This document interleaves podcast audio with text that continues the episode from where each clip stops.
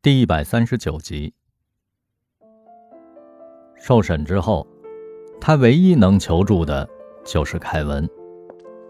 刚才去他办公室的时候，匆匆碰了个面，他满目愁云，似乎有大难来临。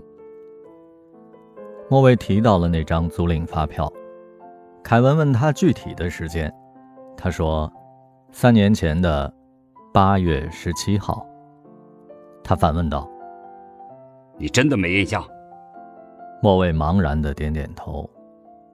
凯文伤感的望了他片刻：“那就不要承认，尽快把你住院病历拿来，特别是记忆损伤的医疗证明。”为了避嫌，莫卫走的时候特意爬楼梯下去，却跟拾级而上的杰西卡撞了个满怀。杰西卡对他冷笑说。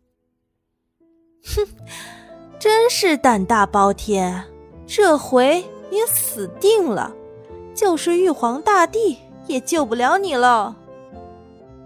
想到这里，莫卫的脊背有些发凉。如果他重返公司之前的账目被查出问题，他做过最坏的设想是减薪或降职，可是他不曾想过数额巨大或性质恶劣。可能会引来牢狱之灾，那这具肉身可就把他害惨了。就在这个时候，云豹打来了慰问的电话。审完了，哪壶不开提哪壶，反正这周我没心思排练。歌可以不唱，饭不能不吃。我们仨在老羊串吧，炭烤羊肉新鲜出炉，速来。老羊串吧离家一街之隔，看来三个哥们儿是专程来看他的。不，他只有两个哥们儿了。雪狼是不共戴天的仇人。奇怪的是，每当大家玩起音乐，他心底的恨意就会大幅的消减，似乎又回到了无忧无虑的纯真年代。可是，音乐一停。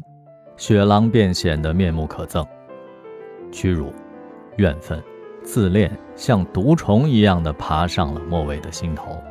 他真想一直唱下去，逃开这纷乱的是是非非，藏匿在音乐的天堂里。莫伟走到了串儿吧，小屋子挤得满满的。云豹他们坐在门口的长条凳上，桌上摆着热气腾腾的肉串儿。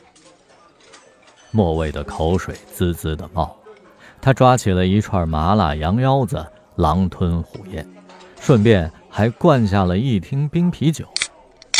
这引来了雪狼惊讶的注视。云豹和圣婴在聊真空乐队的新鼓手，莫卫听到了“剑鱼”俩字儿，差点喷出饭来。剑鱼出山了？哎，你怎么知道的？我是普瑞尔资深乐迷啊，对你们的历史一清二楚。唉，鉴于现在跟我们形同陌路啊。他竟然会作曲，那首无字歌忒牛逼了，打死我也写不出来。鉴于以前说过，他自己至多是个将才，绝不是天才，因为写不了歌。看来棋子挖掘出他的潜能了。你也看出他俩有意思。那个吉他手是他的小情人，现在乐队成了三角恋。